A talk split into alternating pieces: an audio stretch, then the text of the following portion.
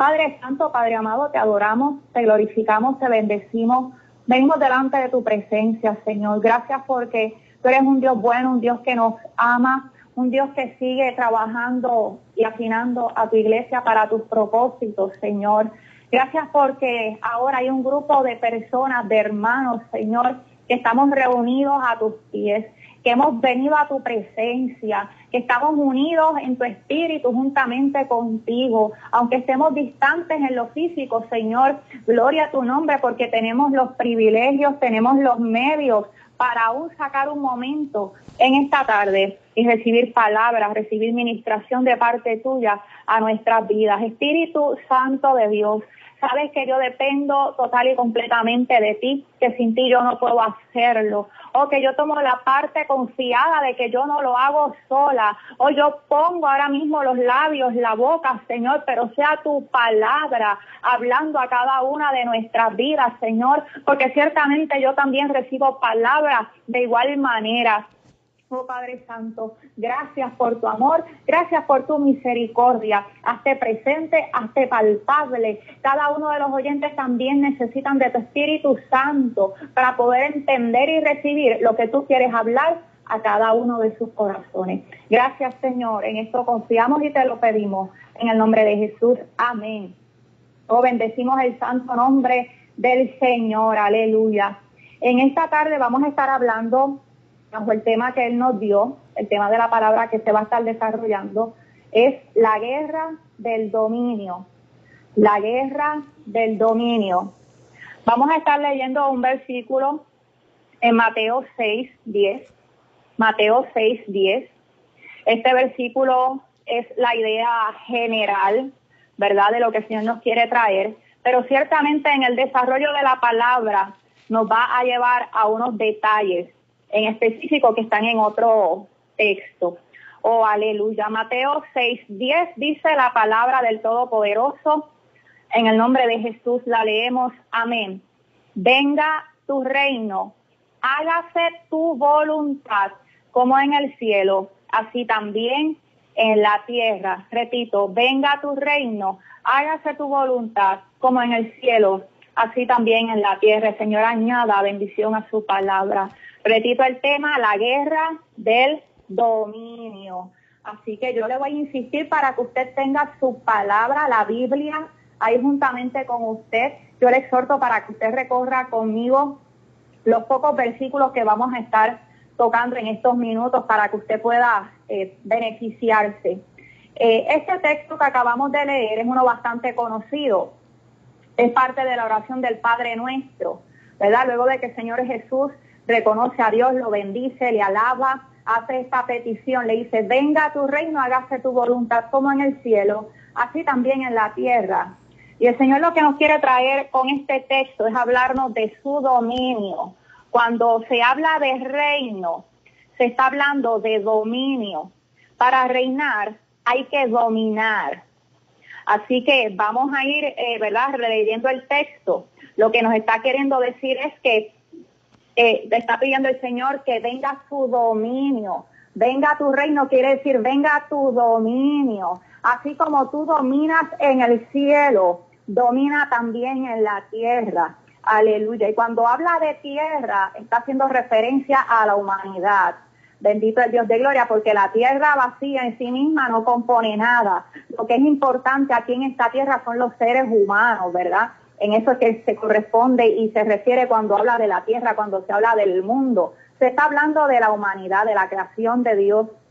Así que lo que este texto está pidiendo es que el dominio de Dios se manifieste en la humanidad, que el dominio de Dios, tal cual es en los cielos, en el reino de los cielos, sea manifestado en la humanidad. Bendito el Dios de gloria. Ahora bien, sabemos que la voluntad de Dios es que Él domine en cada uno de nosotros, en cada uno de sus hijos.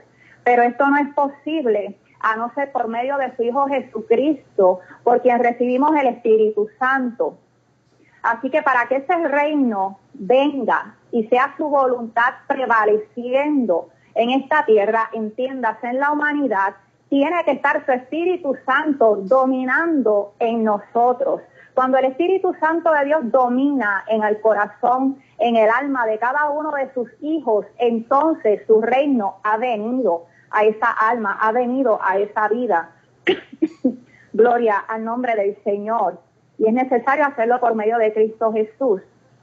Pero el Señor, recordemos el tema, la guerra del dominio. Lo que nos quiere hacer consciente en estos próximos minutos y aún nos quiere explicar y también entregarnos unas estrategias, aleluya, para ser efectivos, para poder conquistar en esa guerra, es hablarnos del dominio, aleluya, del reino. Sabemos que las tinieblas y la luz constantemente están en conflicto. La palabra habla específicamente del conflicto que hay entre la carne y el espíritu.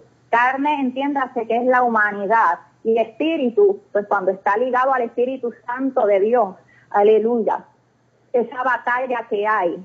Eh, y se explica de una manera eh, que la voy a leer en Romanos 8, del 5 al 10. Simplemente quiero leerlo porque estos versículos resumen, pero vamos a entrar en esencia eh, en otro texto. Dice así Romanos 8, del 5 al 10.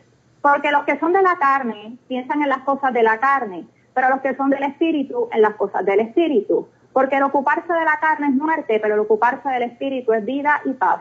Por tanto, perdón, por cuanto los designios de la carne son enemistad contra Dios, porque no se sujetan a la ley de Dios, ni tampoco pueden. Y los que viven según la carne no pueden agradar a Dios, mas vosotros no vivís según la carne, sino según el Espíritu. Si es que el Espíritu de Dios muere en vosotros. Y si alguno no tiene el Espíritu de Cristo, no es de él. Pero si Cristo está con vosotros, el cuerpo en verdad está muerto a causa del pecado, más el Espíritu vive a causa de la justicia. El Señor añada bendición a su palabra. ¿Verdad? Ahí lo expone de una manera bastante clara.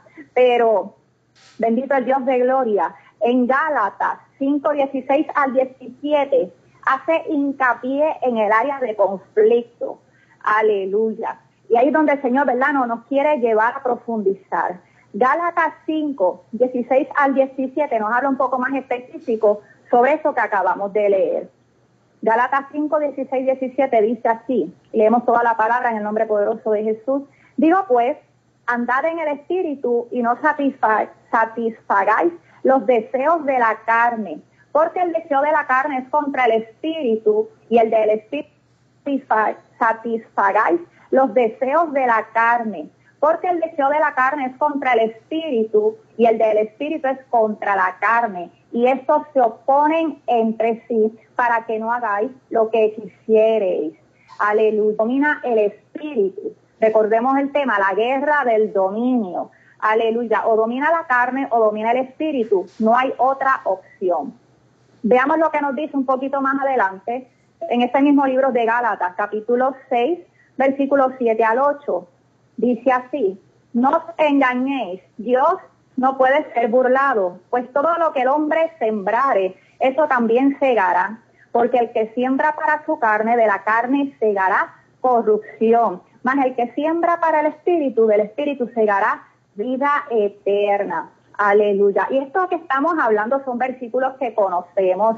No es nada nuevo si usted es creyente, si usted ha conocido al Señor. En algún momento usted tiene que haber escuchado sobre esto que estamos hablando. Pero el Señor quiere en su infinita misericordia y gracia traernos esto que ya conocemos con un mayor entendimiento, con una mayor claridad, con una mayor lógica, por así decirlo, para que nosotros podamos responder como Él está exigiendo de su pueblo, de su iglesia, porque es necesario que podamos entender cómo podemos ganar finalmente, cómo podemos ser efectivos en esa guerra de dominio para establecer el reino de Dios en nuestro ser, por encima del reino de las tinieblas que constantemente nos está aguijoneando, buscando ocasión a través de la carne.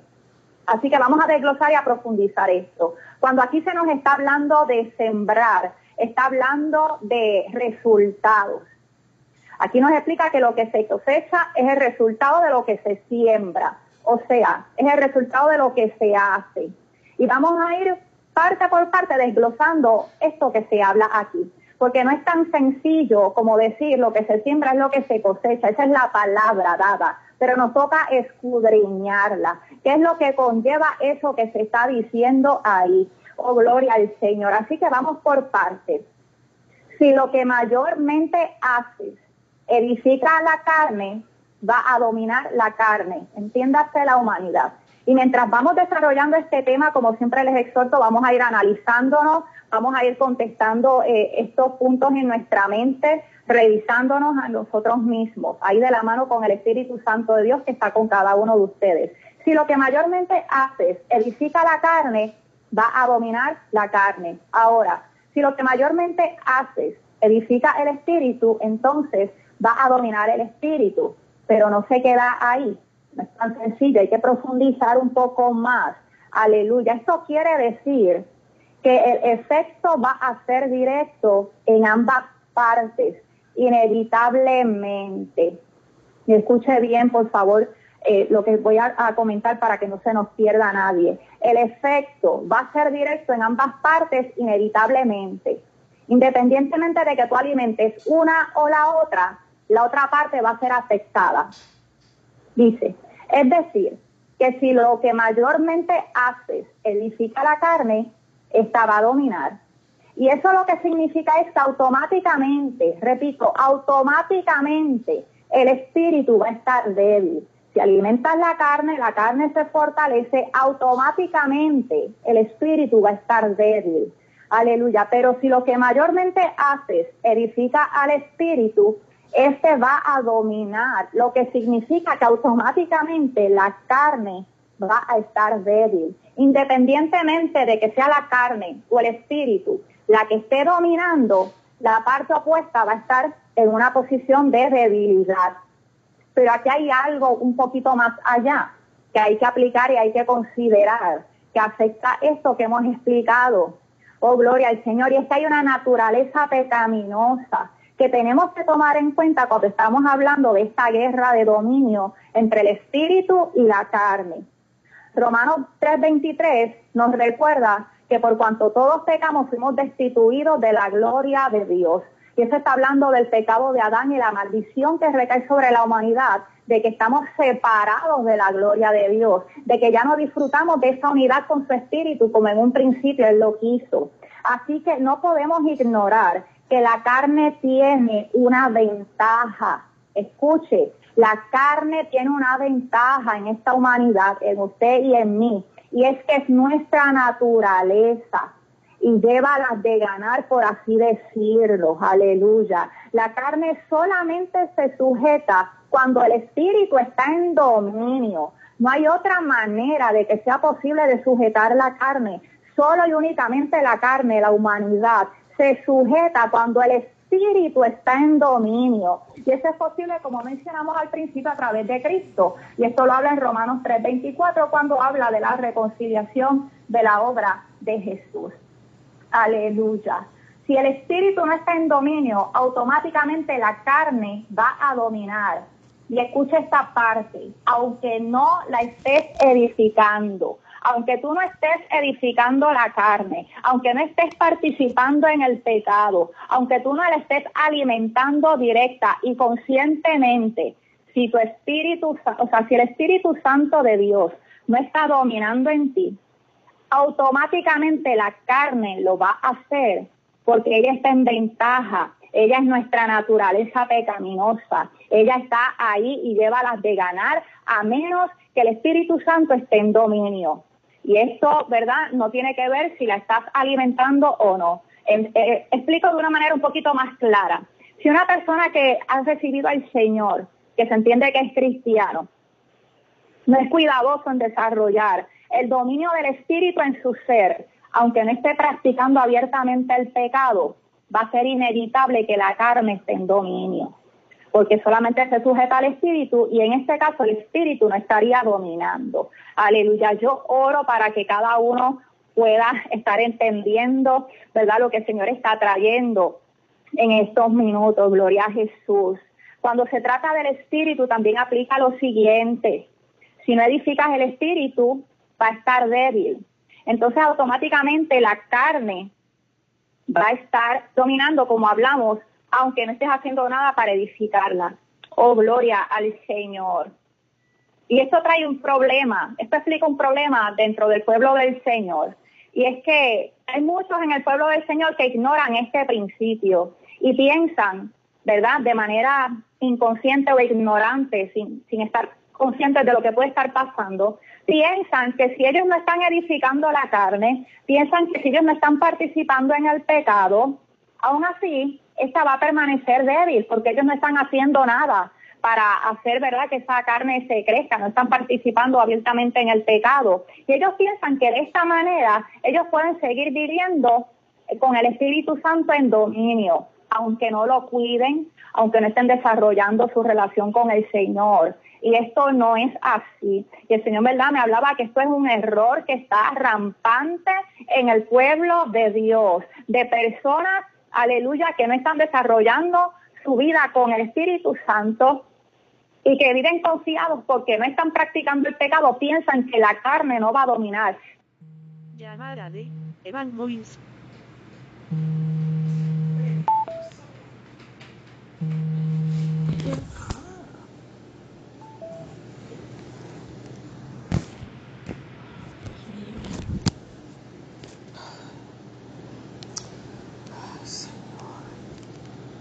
¿Qué pasó? Si yo le sirvo al Señor, ¿cómo fue que llegué a este lugar? Aleluya. Y es que no se dieron cuenta que por cuanto no estaban edificando el espíritu, la carne, aunque no estuviesen haciéndolo directamente, se puso en dominio. Aleluya. El Señor también quiere hablarnos en estos minutos que en adición a la lucha de cada ser humano, cada cristiano específicamente, cada cristiano tiene con su carne, con su humanidad, también hay otra lucha que libramos los hijos de Dios y esa es la batalla espiritual. Y esa no las menciona en Efesios 6.12, un pasaje bastante conocido también. Y dice así, porque no tenemos lucha contra sangre y carne, sino contra principados, contra potestades, contra los gobernadores de las tinieblas de este siglo, contra huestes espirituales de maldad en las regiones celestes. Aleluya. Y quiero hacer una nota aquí. La única carne contra la que el cristiano pelea, repito, la única carne contra la que el cristiano tiene su lucha y su batalla es con la sí misma, es con la propia carne, con la suya, no es con la carne de nadie más, no es con el hermano, no es con la familia, no es con el vecino, no es con el líder de la iglesia, o sea, la única lucha que tenemos los cristianos con carne alguna es la propia agarre esa palabra, es la propia, es importante saberlo. Y aquí, ¿verdad? Lo dice, cuando dice que no tenemos lucha contra carne y sangre, está hablando de otras carnes que no es la nuestra, porque obviamente en Gálatas ya repasamos que sí, tenemos una lucha con la carne, pero es la propia. Aquí lo que está hablando son de los principados y potestades. Contra eso es que nosotros luchamos, con los principados de las tinieblas, con las potestades, aleluya. Entonces, si el Espíritu de Dios no está reinando en nosotros, no está dominando en nosotros, ¿cómo pretendemos ganar esas batallas? es importante y conocemos ese pasaje o a veces hay coritos que lo tienen y los cantamos con gozo, hoy decimos vamos a vencer en el nombre de Jesús, pero esa batalla es espiritual, asegurémonos de que el Espíritu Santo esté dominando en nosotros para poder vencerla. Aleluya, porque de otra manera no lo vamos a poder hacer. Así que la estrategia que el Señor nos quiere entregar en estos minutos es que para ser cristianos exitosos hay que trabajar directamente en ambas áreas. Vamos a trabajar en la carne y vamos a trabajar en el espíritu. Claro está, cada una se trabaja de manera diferente, pero es importante, aleluya, que entendamos y por favor, esto es, yo me atrevo a decir que es lo más importante del mensaje. O si quizás usted no pudo entender algo o le estuvo un poco confuso algo de lo que se dijo anteriormente, usted no se preocupe. Esta es la parte más importante. Preste atención aquí, aleluya, en el nombre poderoso de Jesús. Para ser cristianos exitosos que trabajar en ambas áreas tanto en la carne como en el espíritu. Hay que trabajar para edificar al espíritu y también hay que trabajar para quebrantar la carne. No podemos trabajar en un área sí y en la otra no. Tiene que ser en ambas para que podamos ser cristianos exitosos. Y según yo vaya desarrollando estos próximos puntos, probablemente usted puede identificarse a sí mismo o quizás a alguien que usted conoce o quizás algún proceso que usted atravesó y ahora pueda entender de una mejor manera. Aleluya. Con el ayuno y la vigilia, aleluya, es necesario que se integre también a lo que es leer la palabra y lo que es la oración. Y no se asuste cuando yo digo vigilia. A veces escuchamos ayuno todo el tiempo, pero la vigilia también el Señor nos quiere hablar de eso. No se asuste, eso está en la palabra y Jesús lo hacía. Es necesario. Si realmente queremos ser cristianos con vidas efectivas, que conquistan, que poseen, que dominan, aleluya, que realmente traen ese reino de los cielos, gloria a Jesús a sus vidas, ese dominio del reino de los cielos a sus vidas. Es necesario, cada, cada quien es responsable de practicarlo como entienda hacerlo de parte de Dios. Unos más, otros menos, conforme el Señor le dé a cada uno. Pero hay que hacerlo. Y esto es importante, y recalco, usted no se compare de la forma en que otra persona presente sus ayunos o vigile. Todos los hijos de Dios estamos llamados a hacerlo, es importante. Más adelante vamos a explicar un poquito más el por qué, pero es necesario, no se compare porque quizás la forma en la que el hermano lo hace para usted no va a ser suficiente, quizás a usted el Señor le va a demandar más y él sabrá por qué lo hace. Y a lo mejor al revés también, quizás otra persona está haciendo de una manera eh, mayor a lo que Dios le va a requerir a usted. Y si usted se compara y se propone quizás hacerlo igual de la otra manera, se va a frustrar, se va a cansar, se va a fatigar, porque y no va a ser efectivo porque a fin de cuentas eso no es lo que el Señor le está demandando a usted. Así que hay algo que no se puede sustituir y es la comunión directa y personal con el Espíritu Santo y caminar de la mano de Él, porque Él es el que le va a dejar saber, el que le va a decir, el que le va a inquietar Aleluya. ¿De qué manera usted va a practicar el ayuno y la vigilia? Y hay diferentes tipos de vigilia. Está vigilar la noche completa. Hay quien hace media vigilia. Hay quien, ¿verdad?, eh, se levanta temprano. Aleluya. Y entonces vigilia el resto de la noche hasta la madrugada. Hay diferentes maneras de hacerlo. Lo importante es hacerlo conforme el Señor requiera a cada uno porque Él sabe lo que necesitamos. Bendito el Dios de gloria. Y aquí podemos identificar otra problemática en el pueblo del Señor.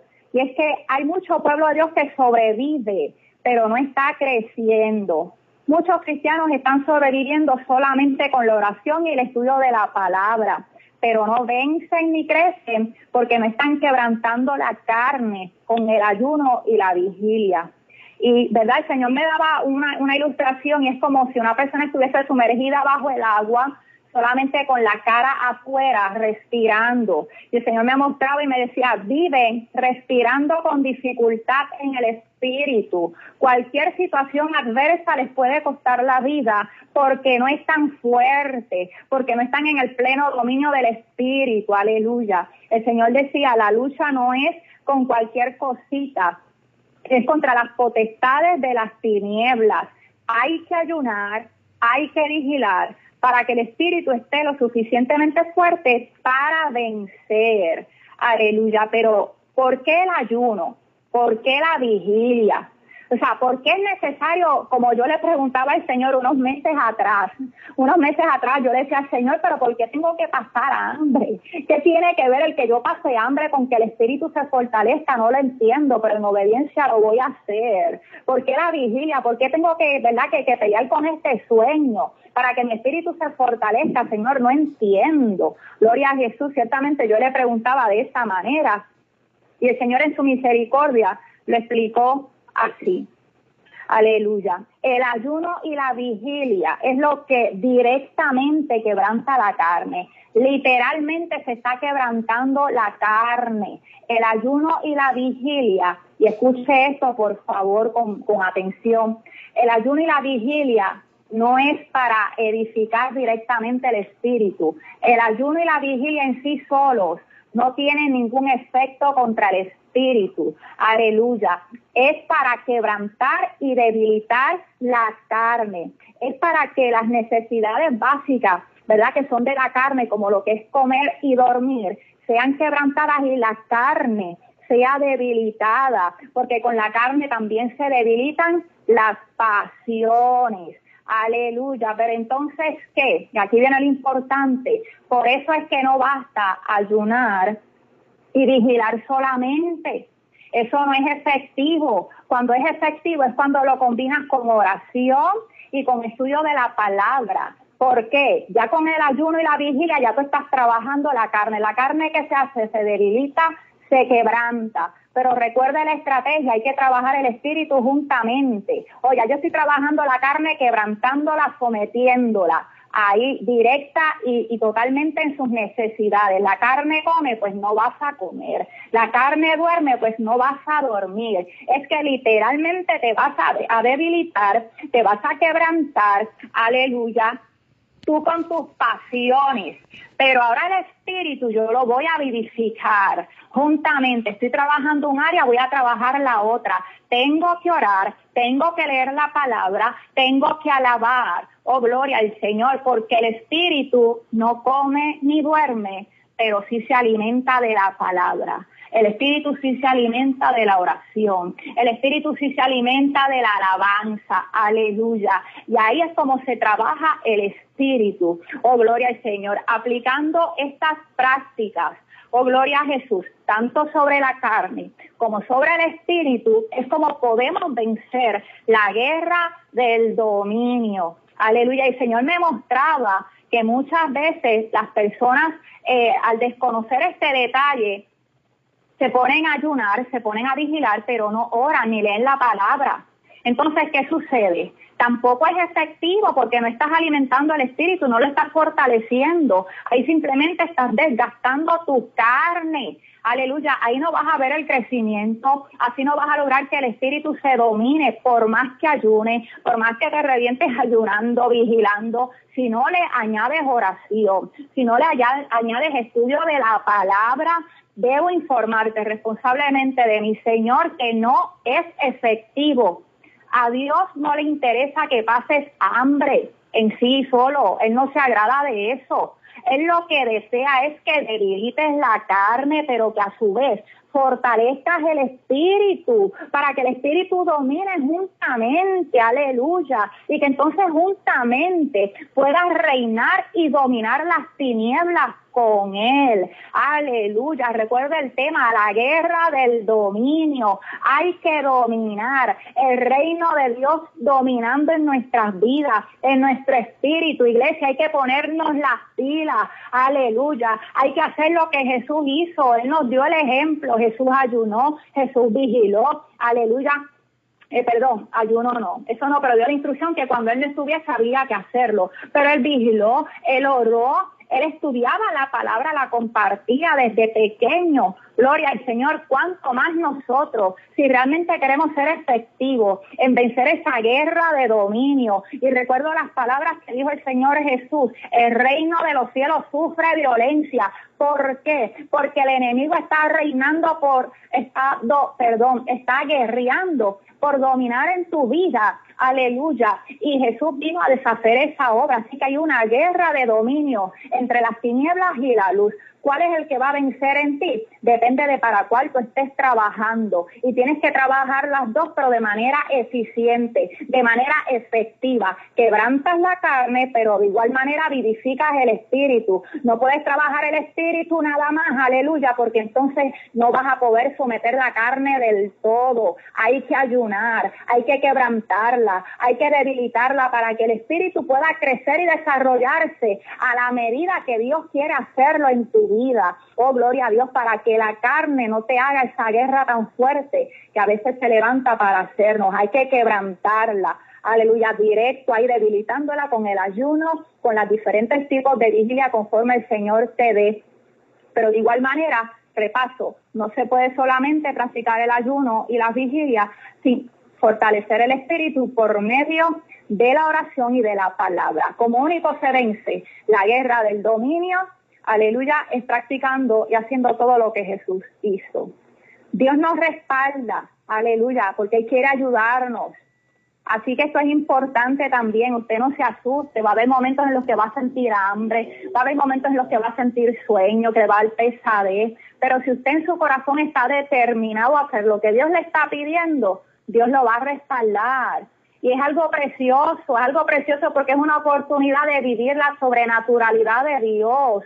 Aleluya, mientras usted está en este mundo, usted se cree, y voy a dar ejemplos extremos para efecto de que usted lo puede ilustrar pero eso no todo el mundo está llamado a hacerlo. Hay personas que han ayunado 40 días porque Dios así se los ha eh, pedido.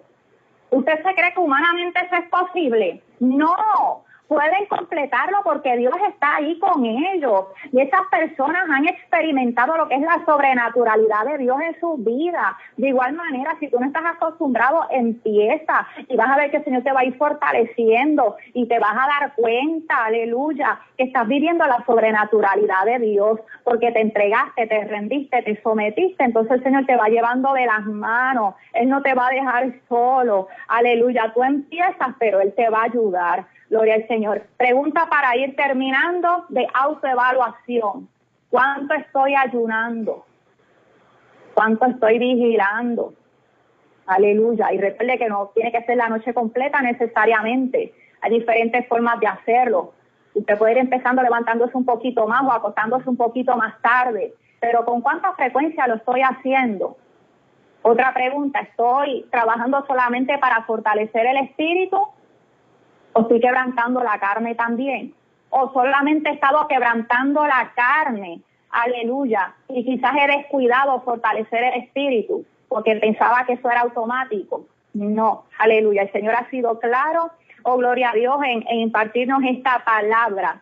Hay que ser eficaces, eficientes y trabajar y atacar ambas partes. Debilito la carne, pero también tengo que fortalecer el espíritu y así venzo la guerra del dominio para que el reino de los cielos domine en mí. Señor y Padre Celestial, mi alma te alaba y te bendice. Te doy gracias, Señor. Te doy gracias, Padre, por esta palabra que tú has dado, Señor, a tu pueblo, para que podamos entender un poco mejor cómo es que funcionan estos principios espirituales, para poder entender cómo es que tenemos que aplicarlos efectivamente, Señor. Oh Padre amado, que tú, en tu palabra nos dejaste todo como lo debíamos hacer. Gracias, Señor, por tu alabanza y tu adoración, porque todo esto tiene que ir enlazado, oh Padre Santo, constantemente en exhortaciones de gratitud, de alabanza, de exaltación a tu nombre. Oh Señor, amado, para que tú nos sigas dirigiendo a cada uno. Padre, mira la audiencia, revela a través de esta palabra a cada uno de sus corazones qué área tiene que mejorar,